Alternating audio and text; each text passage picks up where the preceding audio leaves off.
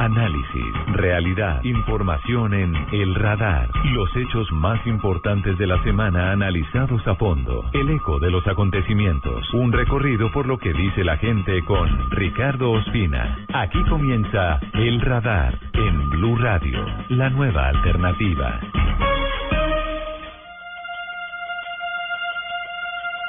Bienvenidos, como siempre, al radar en Blue Radio, hoy sábado 13 de junio, con las noticias más importantes de la semana analizadas desde todos los ángulos.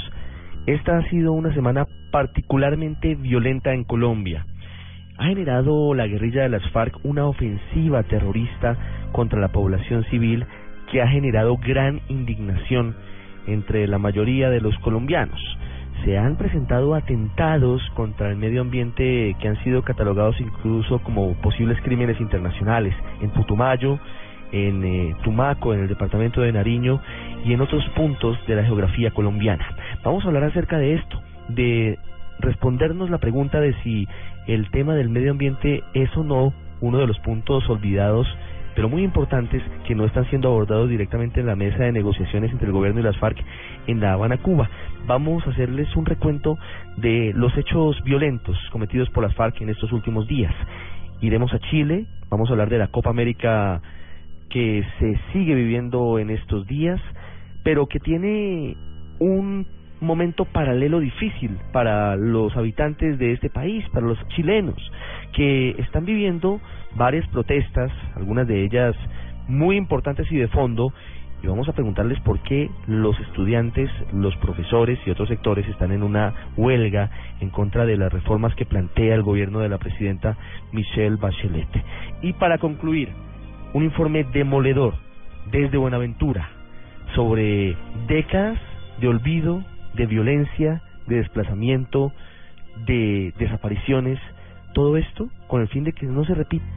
Estamos detrás de los hechos de la semana en El Radar de Blue Radio derrame de miles de barriles de petróleo después de que las FARC atacaron una caravana de vehículos que transportaba el crudo en el sur del país. La acción también afectó a un río y a centenares de cabezas de ganado. Compromete suelo, compromete fauna en la región, compromete agua. La empresa se ha comprometido a colocar las barreras que no permitan que el crudo siga fluyendo. Este es un hecho violatorio del derecho internacional humanitario porque afecta nada más ni nada menos que el consumo de agua para los seres humanos no tienen ninguna racionalidad. Pues con esa forma nunca se van a ganar el respeto de los colombianos. Se derramaron también en el mismo sector, específicamente en el sector de Buenos Aires, en el trayecto de la vía Orito-Puerto Asís. Están siendo perjudicados por alguna, alguna razón, algún motivo que desconocemos. Siempre que salimos uno siente temor por la vida. Retén ilegal en el cual empezaron a regar el crudo de algunos tractomulas.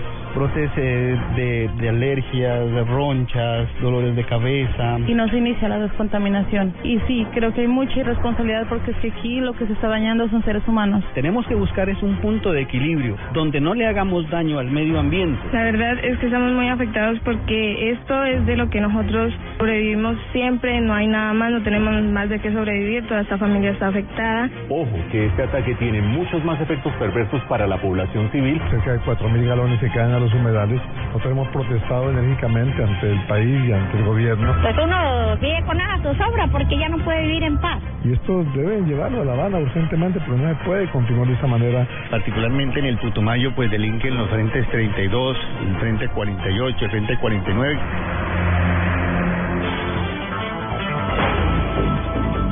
Comenzamos la semana con un hecho muy doloroso para el medio ambiente, el vertimiento de más de 200 mil galones de petróleo, de crudo, ordenados por guerrilleros de las FARC en el municipio de Puerto Asís, en Putumayo, una zona fronteriza con Ecuador.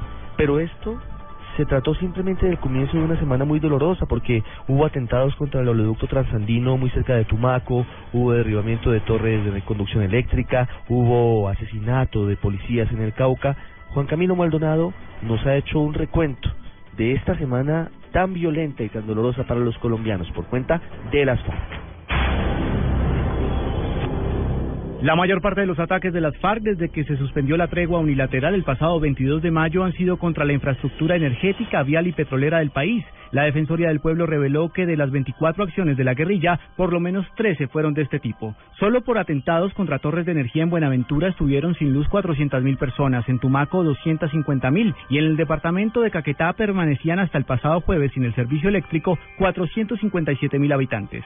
El ataque más reciente sucedió el viernes en la madrugada, donde el Frente 53 de las FARC derribó torres de energía en el municipio de Merida, en Cundinamarca, en una clara acción que pretendía afectar el fluido eléctrico en Bogotá. Una acción de este tipo no se presentaba desde los años 90. La situación la confirmó el director de la empresa de energía de Bogotá, Ricardo Roa. Hasta ahora los análisis nos apuntan a que sí habría alguna intención de, hacer un suministro eléctrico al interior del país. Mientras tanto, en Putumayo trabajan para contrarrestar los efectos del crudo derramado por la presión de las FARC a principio de esta semana, cuando interceptaron a 23 tractocamiones que transportaban cerca de 200 mil galones de combustible. Asimismo, la guerrilla ha volado tramos del oleoducto trasandino a la altura del municipio de Orito, en Putumayo, y también en el municipio de Córdoba, en el departamento de Nariño. A esto se suma otro matiz de los atentados contra la infraestructura petrolera y es la amenaza de multinacionales de abandonar su operación en Colombia por las acciones de las FARC. La primera en encender las alarmas fue la venezolana Betra. Frente a este riesgo, el ministro de Minas y Energía, Tomás González, pidió calma. Pero pueden tener la tranquilidad eh, con el apoyo de la fuerza pública, con el apoyo del resto de la institucionalidad. Vamos a buscar que se mantenga esa producción. Esta producción la necesita Colombia por los impuestos, por las regalías y por la inversión social que ayuda a financiar. Ante esta serie de atentados a los que se suman tres voladuras de la vía panamericana, el presidente Juan Manuel Santos ha manejado un discurso prudente, pero que deja intranquilos a varios sectores y a la población en general, a pesar de que esta semana concretó el apoyo de la Unión Europea a los diálogos de paz con la creación de un fondo con recursos por 26 millones de euros para apoyar procesos de posconflicto, el jefe de Estado limita su discurso a un rechazo y no se atreve a cruzar la línea de imponer un plazo fatal a las negociaciones. Se entristece uno cuando hay personas dentro de Colombia que quieren frenar ese progreso, que quieren mantenernos atados al pasado. La guerrilla, por ejemplo, con esos ataques irracionales, insensatos, destruyendo precisamente lo que el mundo quiere preservar, que es el medio ambiente, volando torres de energía para quitarle la luz a poblaciones enteras.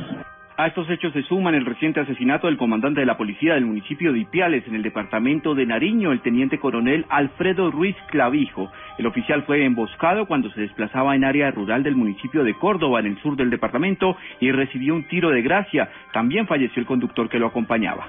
El director de la Policía Nacional, el general Rodolfo Palomino, rechazó el hecho. Deplora y rechaza este vil y cobarde atentado en el que el Frente 48 de las FARC, de acuerdo a lo que hemos podido conocer de manera preliminar, ha sacado la vida, ha asesinado a un gran policía en un cobarde atentado. Para el radar, Juan Camilo Maldonado, Blue Radio. Los hechos que le interesan a la gente en El Radar.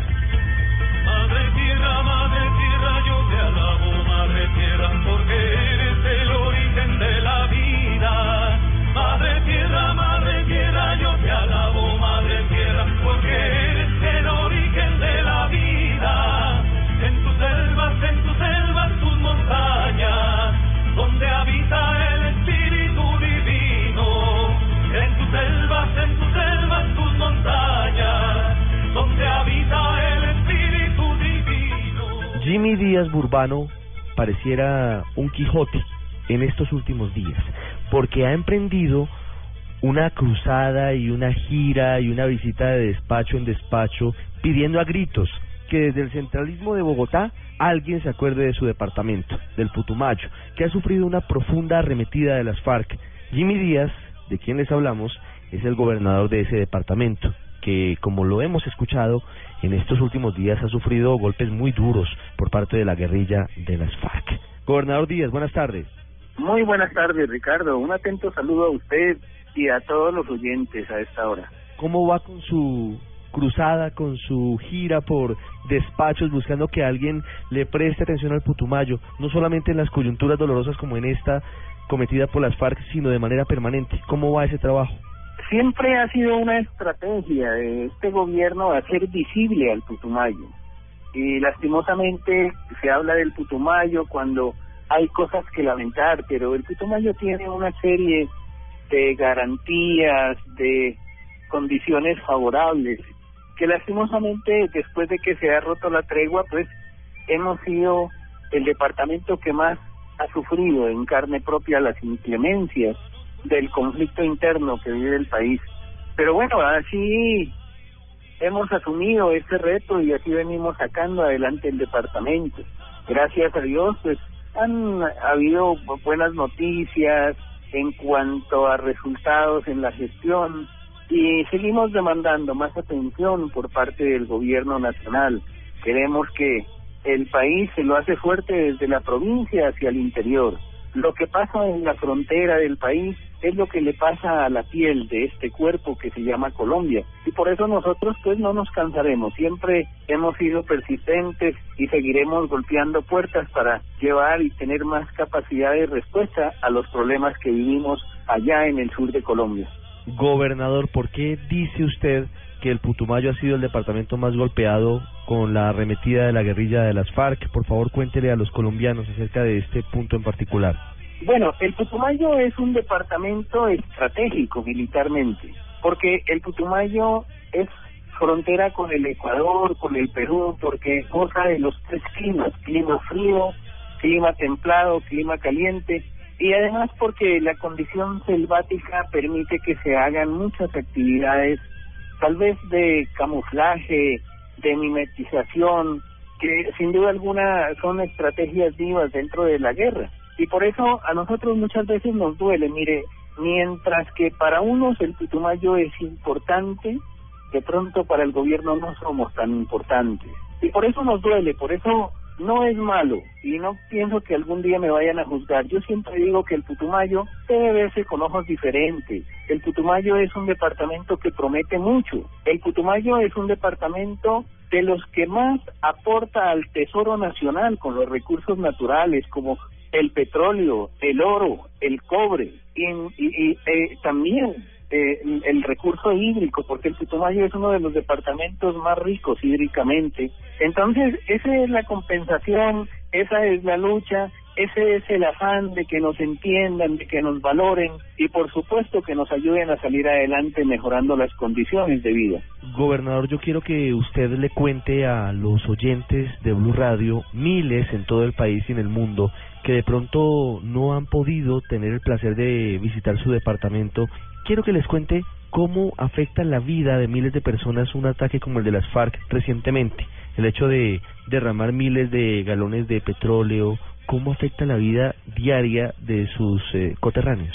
Bueno, sin duda alguna que la población que más se perjudica es la población de la zona rural, la que vive en las fincas, en los campos, y lastimosamente es la población más pobre del Putumayo. Y si es la más pobre del Putumayo, con toda seguridad podemos decir que es la más pobre de Colombia. Y es donde nos duele, porque cuando hablamos de equidad, cuando hablamos de solidaridad y suceden estas catástrofes ambientales, sin duda alguna que a los que más se le hacen daño es a los campesinos, a los indígenas, a las personas que no tienen una capacidad de superar de una manera pronta y eficiente las adversidades.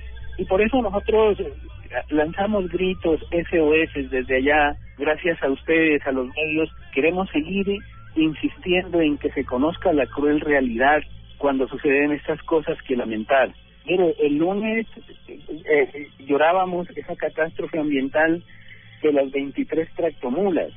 Sufríamos también por la caída de campos minados de un niño de 11 años en el Valle del Guamués y de una niña en la zona rural de Puerto Asís. Pero mire, el miércoles sufríamos los hostigamientos al cuartel de policía del corregimiento del Tigre en el Valle del Guamués y el derrame de cuatro actomulas más allá, en el sector de la Lea, en la zona rural de Asís. Esas cosas pues que, que marcan tanto, que perjudican tanto, deben ser motivo de análisis y tienen que ser elementos de juicio, superarlo y tienen que resolverlo pronto. Yo creo que el conflicto interno no da más espera en el país. Quiero hacerle una última pregunta, señor gobernador eh, del departamento de Putumayo, Jimmy Díaz. ¿Hasta dónde llega la propuesta que usted ha hecho incluso de ir a Cuba, de sentarse con los negociadores de las FARC y del gobierno, pero sobre todo a las FARC, decirles, señores, ustedes han venido haciendo una ofensiva contra mi gente en el Putumayo que ha afectado a los más pobres, que ha destruido el medio ambiente ¿eso no es darle demasiado estatus, demasiada importancia a un grupo guerrillero y al margen de la ley como las FARC? ¿O usted cree que esa es la manera eventualmente de, de buscar que ellos pues lo saben, pero que realmente con la vergüenza de tener enfrente al, al gobernador de un departamento tan afectado, pues digan, es verdad, nos equivocamos y, y haremos lo posible para no volverlo a repetir? Indudablemente, eh, nosotros pedimos por supuesto con el respeto que se merece el gobierno nacional y nuestro presidente Santos, pedimos que nos, se nos conceda un espacio en la mesa de La Habana. ¿Y por qué? Porque es que el Putumayo es diferente a los otros departamentos. Es diferente porque se le da un trato diferente por parte del gobierno. Es diferente por las inclemencias de la guerra. Es diferente por las condiciones topográficas, por las condiciones geográficas, por las condiciones sociales inclusive. En todos los aspectos es diferente y por eso queremos un enfoque diferencial. Nosotros queremos que y soñamos con que se nos dé un espacio porque que, queremos llevar los testimonios, las pruebas, las imágenes de la gente, de los más pobres de Colombia, para que ellos también hagan sentir su, su voz ante esa mesa que todos los colombianos hoy estamos pendientes de sus resultados. Y lo hacemos pues porque es que nos asiste el derecho y, en muchas ocasiones, Ricardo, nos preguntamos nosotros, porque surgen comentarios que los frentes de las FARC que están en el sur de Colombia no se sienten representados en las mesas de La Habana. Pues esa sería una pregunta para hacer en La Habana. Señores, estos grupos insurgentes que están en el sur de Colombia, ¿ustedes los representan también o es que tocará abrir otra mesa de diálogo con ellos?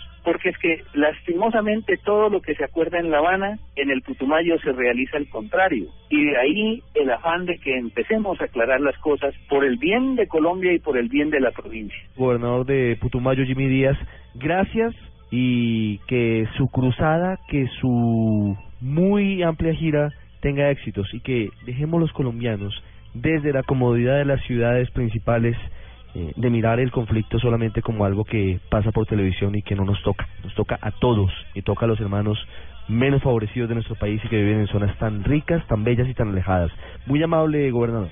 Ricardo, el agradecimiento es para usted, para su programa y por supuesto para todos entes que se solidarizan con nosotros tratando de entender la cruel realidad del Putumayo. Muchas gracias y una buena tarde para todos. Muy amable.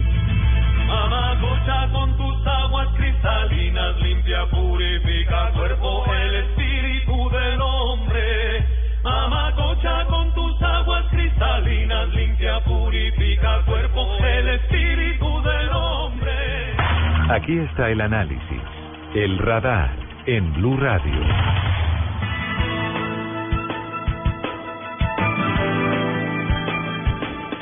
Hemos invitado hoy al radar aquí en Blue Radio a Manuel Rodríguez Becerra, una de las personas que más conoce acerca de, nuestro medio ambiente, de nuestro entorno. Ministro, en algún momento ministro de esa cartera, ministro de Ambiente, y un hombre que ha estado muy de cerca acompañando a organizaciones sociales en torno a todos estos asuntos. Doctor Rodríguez, muy buenas tardes. Buenas tardes, ¿cómo está usted?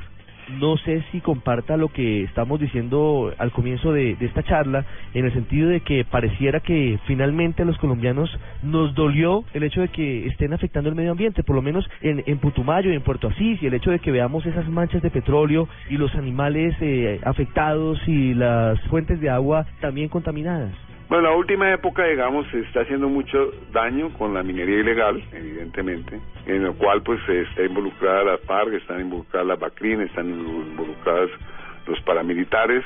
En la última época se sigue haciendo daño con los cultivos ilícitos, muchos de los cuales tienen que ver con las FARC, ya sea porque son eh, empresarios directos de la actividad de los cultivos ilícitos y el procesamiento de la cocaína, o ya sea porque protegen a estos cultivos cobrando un impuesto, entre comillas, y hay que recordar que los cultivos ilícitos pues ha sido una de los factores que más ha hecho daño ambiental, puesto que con ellos se han destruido valiosos bosques en el país a lo largo y ancho en muchos lugares del territorio colombiano con consecuencias muy graves. Hay otro tema del cual se habla muy poco y es que las FARC durante los años de, de, existencia pues ha explotado la selva para su sustento y eso explotación significa con frecuencia la tala ilegal de madera pero también eh, implica ha conllevado la cacería de fauna de mamíferos de aves eh, como fuente de alimento y mucha de esta cacería puede llegar a ser muy tan grave como la deforestación porque se pierden no solamente poblaciones de especies de mamíferos y de aves importantes sino que también esas aves y esas especies de aves y especies de mamíferos juegan un rol muy importante en el, la polinización, entre otras cosas, en el traslado de semillas, eh, etcétera, y por consiguiente su desaparición implica también una declive o un daño muy grave a la salud de los ecosistemas boscosos. Entonces, los daños son múltiples. Yo creo que sería Ah, debería haber, ahora que se hace la comisión de la verdad, pues una de las cosas que debería establecerse con transparencia es de alguna manera estimar el daño ambiental de la, eh, causado por las FARC y que las FARC mismas reconozcan cuál ha sido ese daño. Usted está planteando la posibilidad de que en esa comisión para el esclarecimiento de la verdad en el conflicto que fue acordada recientemente entre el gobierno y las FARC se aborde esto y que nos sinceremos, sobre todo que se sinceren las FARC y digan, mire, somos responsables de la tragedia ambiental que vivió el país en determinadas zonas por tantas cosas como las que usted ha mencionado, los cultivos ilegales, la minería ilícita, la voladura de oleoductos y todo lo demás.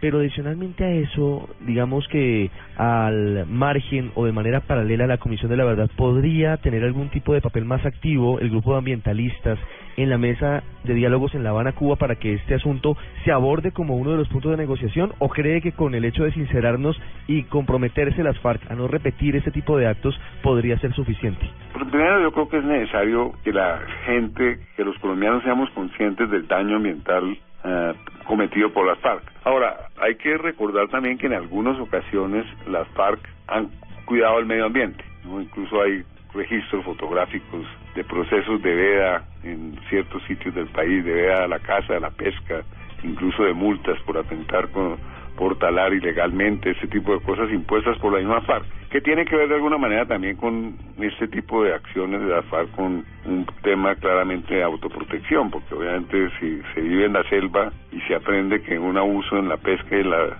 y en la cacería puede llevar a agotar las fuentes de proteínas, pues entonces se sabe que la FARC en algunos casos pues hizo esto, pero si bien se reconoce, pues ese es un hecho, porque está documentado y hay mucha gente que es testigo de ello, el balance de la FARC es tremendamente depredador. Pero estoy recordando eso porque también hay que recordar que la misma guerra ha hecho que en algunos sitios algunos eh, ecosistemas se conserven porque simplemente la gente no se atreve a ir allí porque hay una guerra en ese lugar. Entonces la deforestación en algunos casos también se puede haber evitado por la por el hecho mismo de la guerra. Pero el solo hecho de la gran deforestación producto de los cultivos ilícitos pues ya indica un, ese solo hecho, el día que se evaluara, si se llegara a evaluar en qué medida ha sido responsabilidad de la FARC o qué proporción de responsabilidad tiene la FARC en todo el tema de los cultivos ilícitos, pues podríamos conocer cifras o, estimar cifras sobre la deforestación. No obstante esos grandes garros, daños de la guerra, la experiencia internacional muestra que el posconflicto puede ser más destructivo para el medio ambiente. ¿Por qué? Porque entre otras cosas parte de los guerrilleros o parte de los paramilitares son gente que conoce muy bien la selva y los recursos que hay en la selva, llámense recursos mineros, llámense recursos de la madera, y muchos de estos grupos no se reinsertan finalmente en la vida privada, sino claramente se buscan eh, explotar ese tipo de recursos cuya ubicación conoce muy bien y, y los buscan eh, aprovechar ya sea porque no ha habido una reinserción adecuada en a la vida civil o por cualquier otra razón, pero lo cierto es que el resultado neto de la, de la del posconflicto en los primeros años puede ser tremendamente dañino para el medio ambiente. De ahí que el tema ambiental debiera ir a las mesas de negociación para a partir de la experiencia internacional y sobre eso se conoce mucho, pues se buscara de alguna manera prever que no se incremente el daño ambiental como consecuencia del posconflicto por las razones que estoy mencionando. Muy, muy preocupante la advertencia, pero ante eso lo que hay que hacer es actuar el posconflicto sería aún más complicado para el medio ambiente en Colombia por todo lo que acarrea y lo que significa, es lo que nos dice Manuel Rodríguez Becerra, exministro de Ambiente, uno de los más importantes ambientalistas de Colombia. Exministro Rodríguez, muchas gracias. Quisiera mencionarle algo antes de irme, y es que uno tiene que recordar que las FARC y la guerrilla han hecho daños a ecosistemas muy valiosos del país. Menciono uno, la Sierra de la Macarena, donde ha estado asentada la FARC. La, sierra, la serranía de la Macarena sigue siendo muy rica en diversidad biológica, en recursos de agua, pero evidentemente la depredación que ha habido de esos recursos en los últimos 50 años es indecible. Realmente es una tragedia lo que sucedió en esa serranía, en buena parte como consecuencia de la guerra. Ese es uno de los hechos más dolorosos y que deben esclarecerse y deben eh, haber eh, compromisos para no repetirse. Exministro Rodríguez, gracias. Bueno, que esté muy bien. Muy buenas tardes y muchas gracias. Ya regresamos a El Radar en Blue Radio.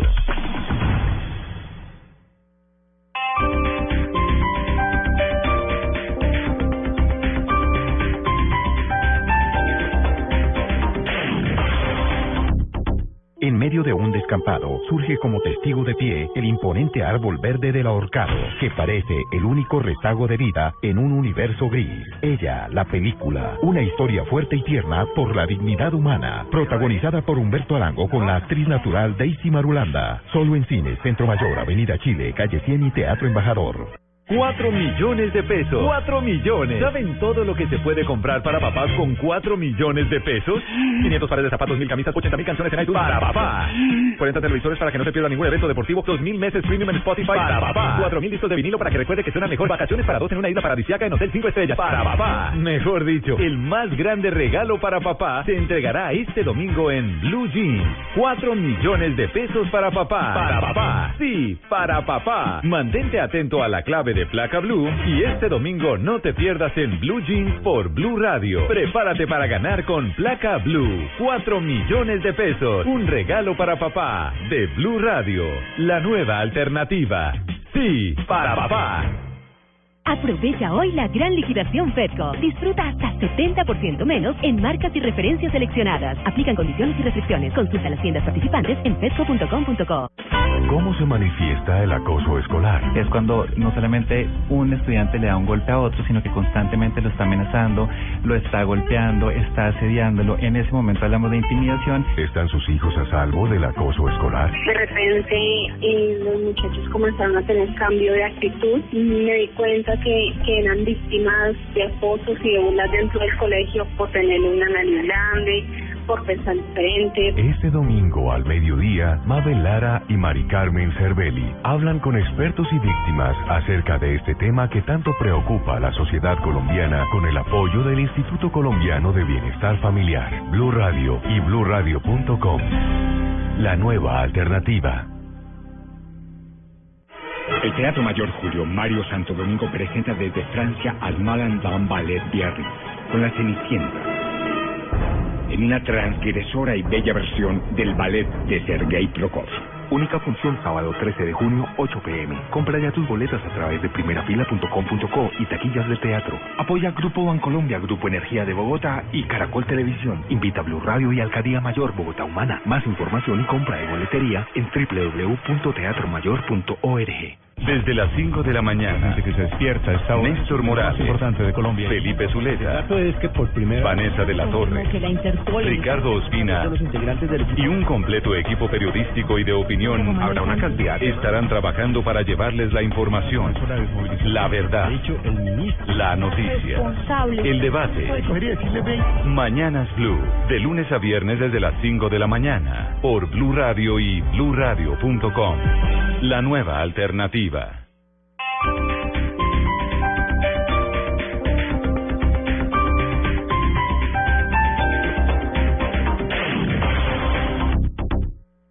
Volvemos con El Radar en Blue Radio.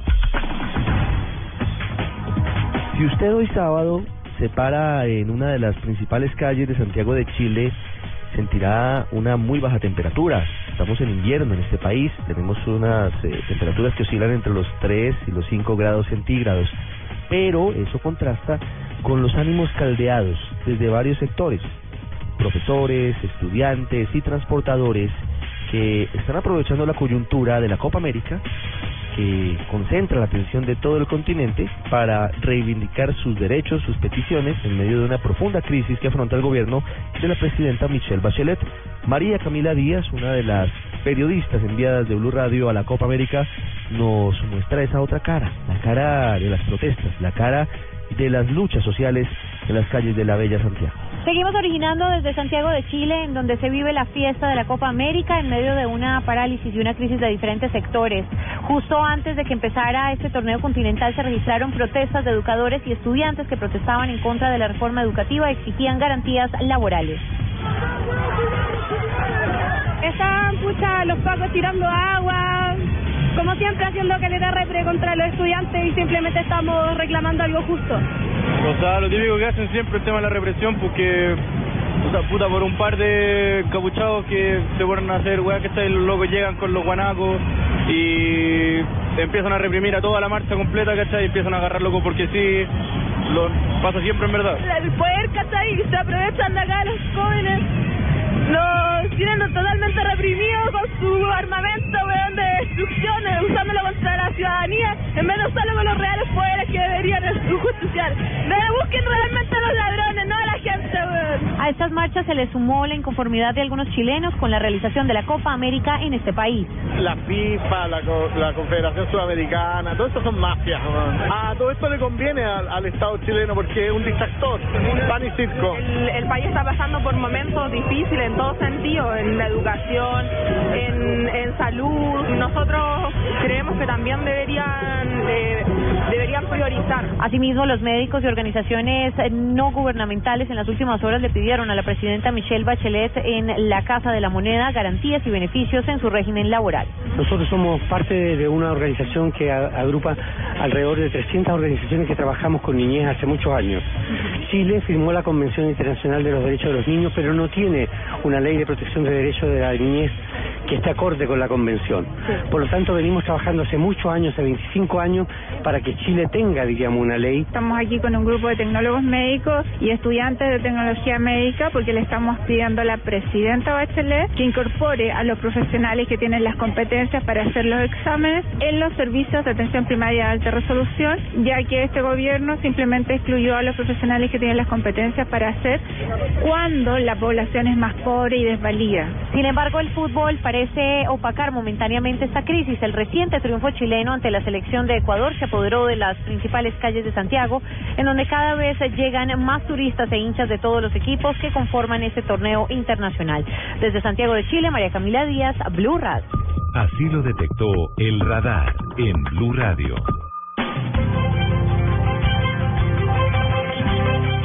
una lucha en las calles para pedir cambios de fondo en la reforma que a la educación está proponiendo la presidenta de Chile, Michelle Bachelet. Un sistema educativo que viene desde la época de la dictadura de Augusto Pinochet y que no convence del todo a muchos chilenos. Por eso nos atiende hasta ahora desde Santiago, desde la fría Santiago por esta época del año, Ricardo Paredes, él es vocero nacional de estudiantes secundarios, está cursando último año de enseñanza media y él ha participado de estas manifestaciones de los últimos días. Ricardo, buenas tardes. Hola Ricardo, muy buenas tardes. Muchas gracias por llamar. ¿Por qué están protestando varios integrantes de la comunidad educativa en Chile en contra de las reformas que están planteando desde el gobierno nacional? Bueno, mira, lo primero, como tú bien adelantabas, en Chile tenemos un sistema educacional el cual primero es altamente ideológico, es decir, eh, viene precisamente desde la dictadura militar y que por supuesto nosotros hemos demandado desde el año 2011 con mayor fuerza en el cual se dio la notoriedad pública, la movilización estudiantil en nuestro país. Venimos abogando por un sistema el cual sea gratuito, el cual sea realmente público, que por supuesto contenga la calidad de la educación que todos ansiamos. Últimamente hemos estado en procesos de reforma, los cuales, si bien en el gobierno de la presidenta de la República, Michelle Bachelet, se han avanzado a nivel de titulares, es decir, se ha manifestado la voluntad política por transformar la educación en Chile. Hemos tenido distintos problemas ya que al interior de esta misma coalición existen diferentes visiones de cómo debería ser, por ejemplo, la gratuidad. El movimiento social, por ejemplo, siempre ha dicho de que la gratuidad de la educación superior debe ser universal por un eh, precepto que tenemos nosotros como movimiento respecto a lo que debería ser el rol formador de la educación en Chile y que por supuesto hay distintos sectores los cuales eh, nosotros hemos hemos asignado como la derecha política de la Alianza por Chile, la coalición de la Alianza por Chile que hoy día es oposición, y eh, sectores conservadores de la nueva mayoría, los cuales no la entienden o la entienden de manera reducida. Por tanto, obviamente se ha producido un gran choque de opinión respecto a cómo debería ser finalmente el nuevo sistema educacional chileno y eso tiene que ver, eh, por supuesto, primero con una negativa tajante de la derecha y en segunda instancia, como te decía, distintas visiones de cómo hacerlo al interior de la misma coalición de gobierno. Sí, Ricardo, ¿hoy la educación en Chile es gratuita? Por supuesto que no. De hecho, el gran problema de la educación en Chile, eh, particularmente, tiene que ver con que hay instituciones que incluso son llamadas públicas, por ejemplo, eh, la Universidad de Chile, la Universidad de Santiago de Chile, eh, son entre comillas públicas porque igual los aranceles son elevadísimos. Estamos hablando de eh, que nada ha cambiado desde el año 2011, en el cual, si bien se han instalado mayores becas y mayores eh, apoyos sociales al estudiante vulnerable, lo que sucede hoy día es que los aranceles siguen siendo de por lo menos 5 millones de pesos, por ejemplo, en carreras como Derecho, eh, leyes me refiero. 5 millones de Eh, pesos chilenos al cambio, si lo multiplica por anuales. cuatro anuales son 20 millones de pesos colombianos anuales, es decir que el semestre en una universidad pública en Chile de derecho cuesta 10 millones de pesos. Eso en Colombia sería el semestre más caro de una universidad privada probablemente. Semestre. Exactamente, bueno, y si nos vamos y nos remitimos a las universidades privadas, el número aumenta mucho más. Por tanto, en eso hemos dicho de que lo, lo que pasa en Chile, como nadie ti- tiene la posibilidad, me refiero a la gran mayoría de los chilenos, no tienen la posibilidad de costear ese tipo de aranceles, lo que se hace son los llamados créditos, lo cual finalmente eh, tenemos casos de compañeros eh, y, y personas en realidad en Chile que han egresado hace 15 años y siguen pagando su carrera eh, habiendo ingresado hace 15, a- habiendo egresado, perdón, hace 15 años. Ricardo, Por tanto, ¿y a es un problema que se a quién le pagan? ¿Esto es eh, préstamos a los bancos o hay alguna entidad de- del gobierno que se encarga de, hacer esos desembolsos? Porque en Colombia, por ejemplo, hay una entidad que se llama ICETEX que también ha sido cuestionada por eh, los cobros y por los intereses, pero quiero preguntarle, ¿allá hay alguna entidad del gobierno o son eh, entidades financieras, son bancos? Es muy complicado porque en algunos casos está lo que se llama el crédito Corfo, que es entre comillas estatal, el cual de igual forma se maneja con casas comerciales. En Chile la mayoría de los estudiantes pagan su crédito no directamente al Estado como devolución, sino que lo hacen eh, lamentablemente con instituciones financieras, es decir, estamos hablando de, ban- de, de entidades bancarias. Sí.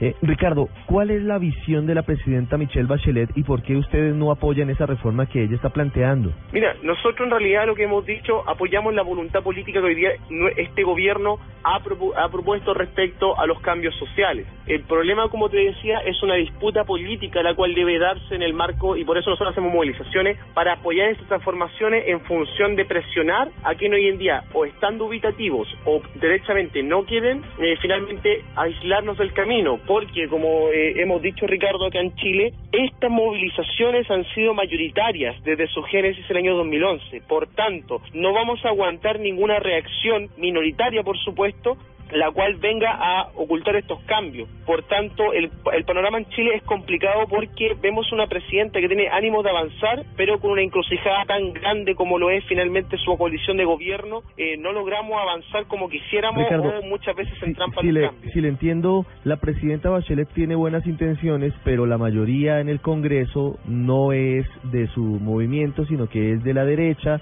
es eh, simpatizante, digamos, para ponerle rostro o cercana al expresidente Sebastián Piñera, y eso no permite avanzar en la reforma que se está pidiendo desde sectores como el de ustedes.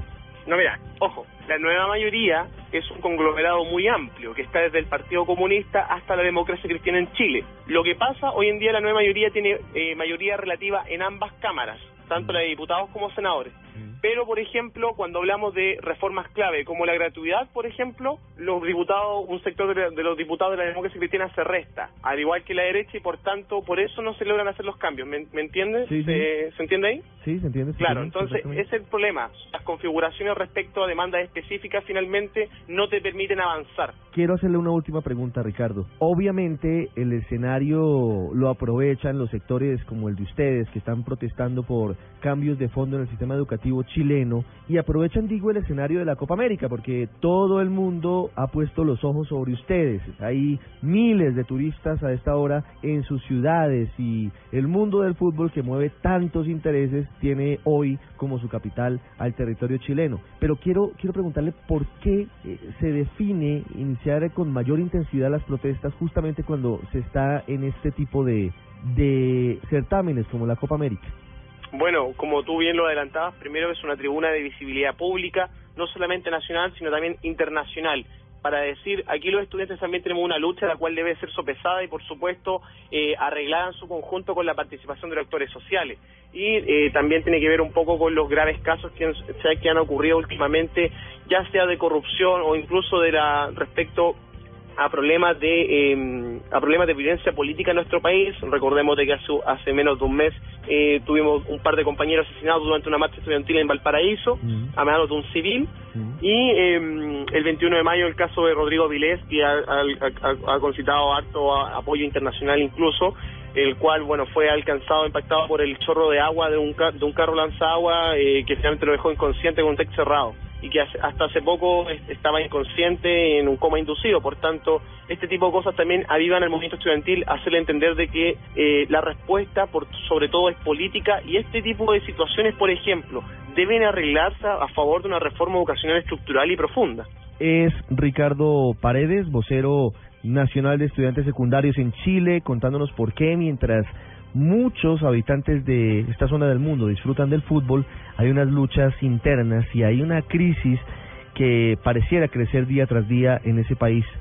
Protestas estudiantiles, protestas de transportadores y todo esto con un condimento muy, muy poderoso y es el escándalo de corrupción que ha sacudido el gobierno de Michelle Bachelet en esta segunda oportunidad.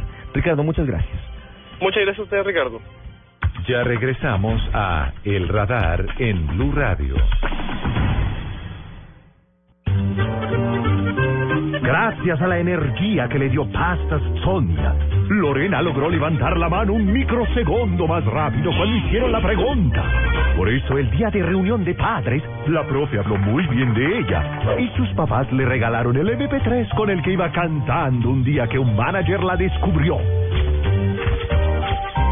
la volvió famosa. Pasta Sonia, sabor y energía que te hacen mejor. Nuestra selección juega la Copa América en Chile y seremos los primeros en llegar. Porque somos el canal oficial de la Selección Colombia. Todos los partidos de la Copa América 2015, desde el 11 de junio, en exclusiva por el Gol Caracol, la fiesta del gol. Buenas, vecino. ¿Me da una Presto Barba 3 de Gillette? Sí, señor, con mucho gusto. Vecino, ¿me da una máquina de afeitar de mil? Claro. Vecino, ¿me da otra máquina de mil? Ya se la traigo. ¿Me da una de mil? Ay, un momentico. No vayas a la tienda por tantas máquinas. Presto Barba 3 de Gillette dura hasta cuatro veces más. Consigue Presto Barba 3 de Gillette en tu tienda preferida. El evento deportivo más importante del 2015. 2015. Es de Blue Radio. Blue Radio. La Copa América se juega en el estadio y se vive en Blue Radio. Home Center, la casa oficial de la Selección Colombia. Águila, patrocinador oficial de la Selección Colombia. Ayer, hoy y siempre. Comer pollo. Banco Popular, este es tu banco. Las Deportivas, su red. Juega y gana millones facilito. TCC, cumple. Nuevas papas margarita chorizo con limón. Alegra tu día. Nuestra realidad está llena de magia. Colombia es realismo mágico. ¿Para qué giros? Cuando hay supergiros. Blue Radio es la nueva alternativa. Y cada segundo de la Copa América es Blue. En El Radar no olvidamos a Buenaventura.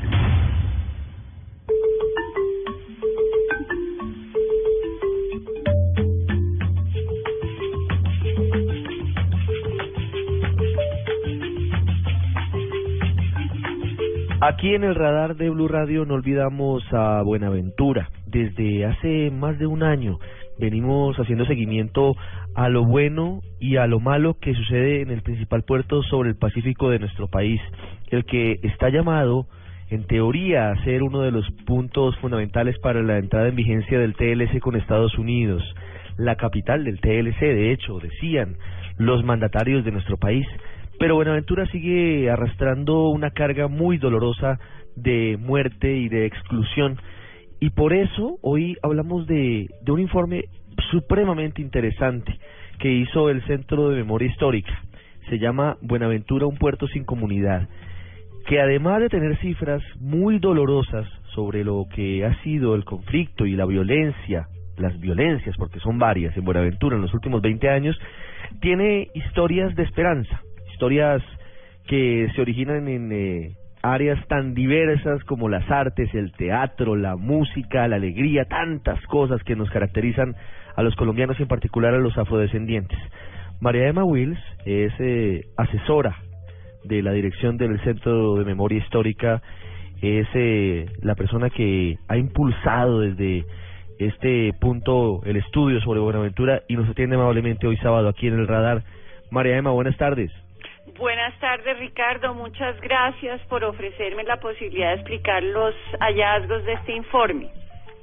¿Qué encontró? ¿Qué encontraron ustedes desde el Centro de Memoria Histórica en el informe sobre Buenaventura? La relatora es Constanza Millán. Digamos que de las conclusiones a resaltar es que la primera de todas ellas es como un llamado de atención, yo creo que al Estado, al conjunto institucional, a quienes toman decisiones sobre el desarrollo en el país para que tomen en cuenta que ese desarrollo que ellos impulsan a través de diversas iniciativas tiene que tomar en cuenta a las comunidades de los territorios.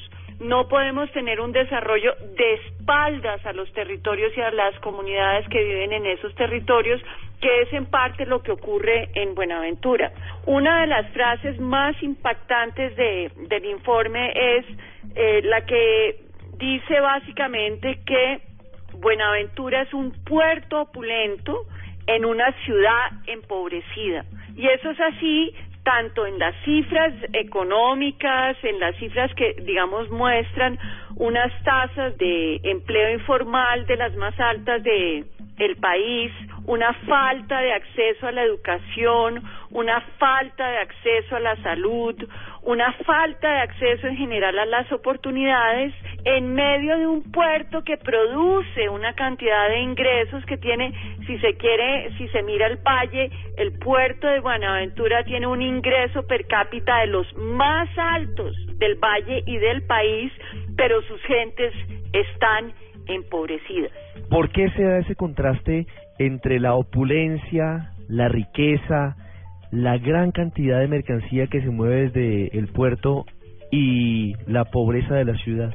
Pues en parte lo que muestra el, eh, el informe es que ha habido como una mirada dual, una mirada que por un lado incluye a las poblaciones afro, las hace sujetas colectivas de derechos a través de la Constitución del 91, pero hay otra mirada excluyente de esas poblaciones que se concreta en un modelo de desarrollo que no las toma en cuenta. Como bien lo decía Gonzalo Sánchez, el director del Centro Nacional de Memoria Histórica en el informe, en el lanzamiento del informe aquí en Bogotá, no es que las comunidades afro del puerto no quieran un puerto, quieren un puerto, pero un puerto que las incluya, que las tome en cuenta, que cuando se toman decisiones sobre ese puerto, pues finalmente ese puerto no esté de espaldas a sus necesidades, a sus reclamos, a sus saberes y a sus estéticas. Las cifras que queramos o no, así nos parezcan frías y a veces eh, muy, muy distantes, marcan lo que significa una condición o una situación en particular. ¿Qué dicen de Buenaventura? Las cifras dicen que estamos frente a una crisis humanitaria, no solo eh, porque hay homicidios, una tasa de homicidios muy alta, más alta que en la mayoría de partes del país, sino porque además los grupos armados ilegales han eh, reconvertido sus repertorios de violencia y han transformado esos repertorios, por ejemplo, en una desaparición a cuentagotas que pasa, por ejemplo, por el desmembramiento de los cuerpos para que no se encuentren. Entonces, lo que tenemos en Buenaventura no solo es cifras, sino una modificación de cómo esos grupos armados ilegales dominan los territorios y buscan imponer si se quiere, una, una autoridad eh, basada en la sevicia y en la ferocidad. ¿Qué se puede hacer para no dejar todo únicamente en, alertas, porque, porque a veces de verdad que los bonaverenses se cansan de esto. ¿Qué hacer para que un informe tan importante como este no quede en el aire y se lo lleve el viento y se lo lleven los meses? ¿Cómo actuar? ¿Qué deben hacer cada uno de los sectores sociales y el gobierno, por supuesto, para, para mejorar la situación de Buenaventura? Pues yo creo que hay llamados a varias instituciones y también a varios eh, sectores económicos, a las instituciones, por ejemplo, a la Fiscalía. Necesitamos que la Fiscalía, a través de su unidad de contextos, priorice el caso de Buenaventura para develar ese entramado de organizaciones criminales que operan en el puerto.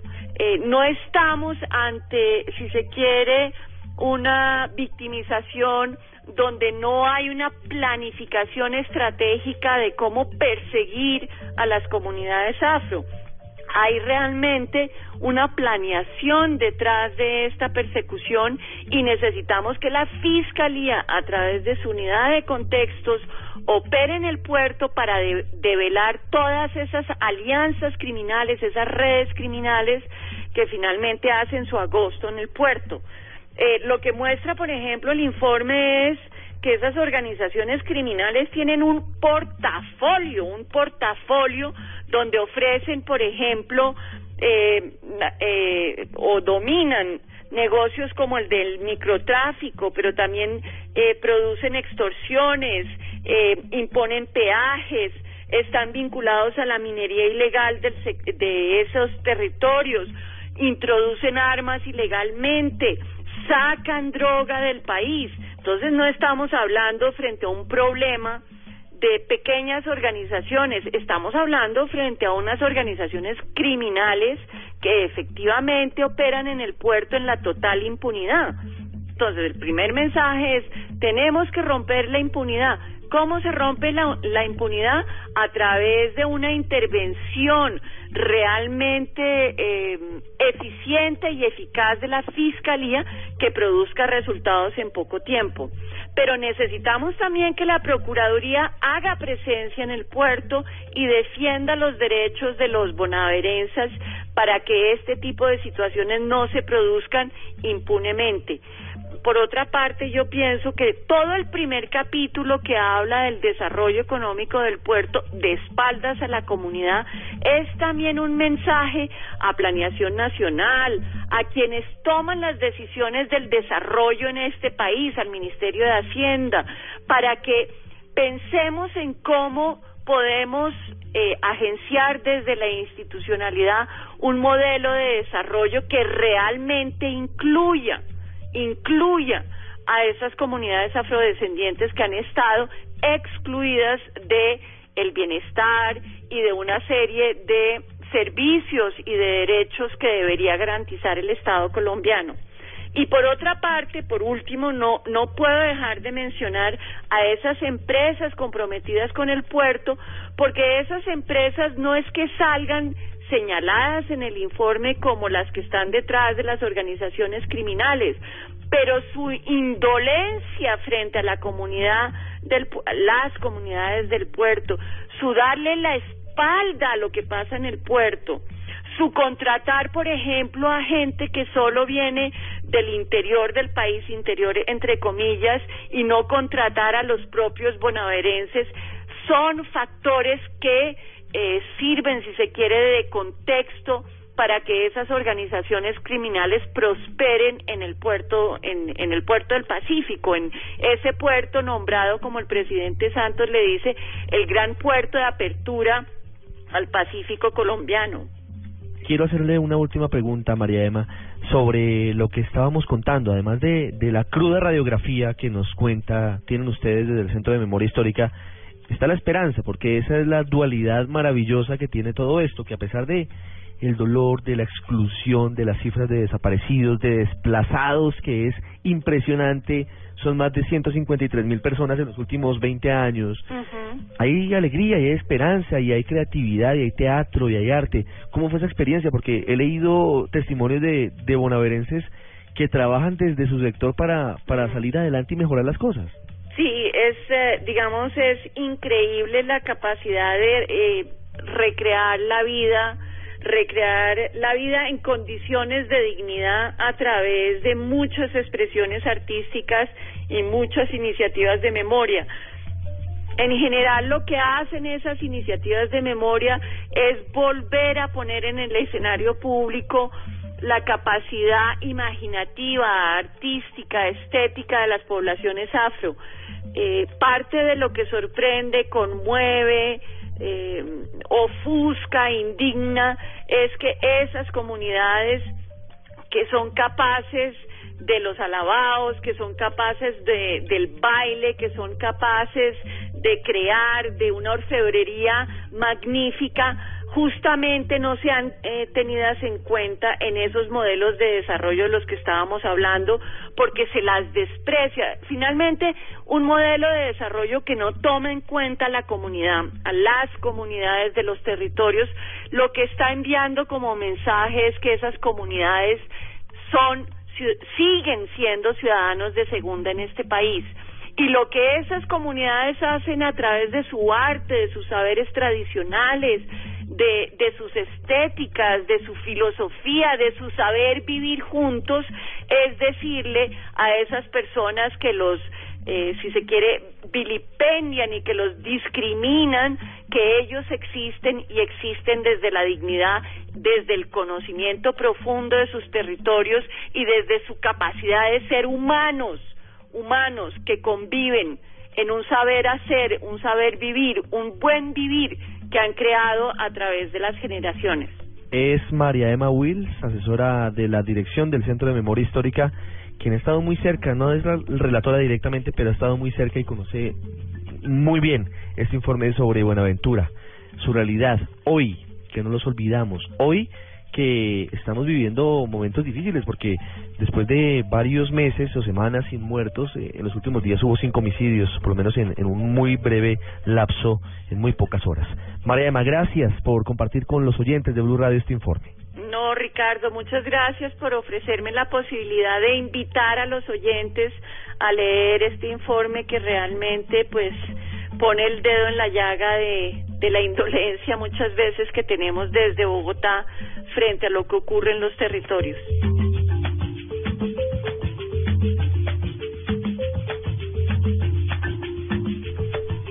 El radar en Blue Radio.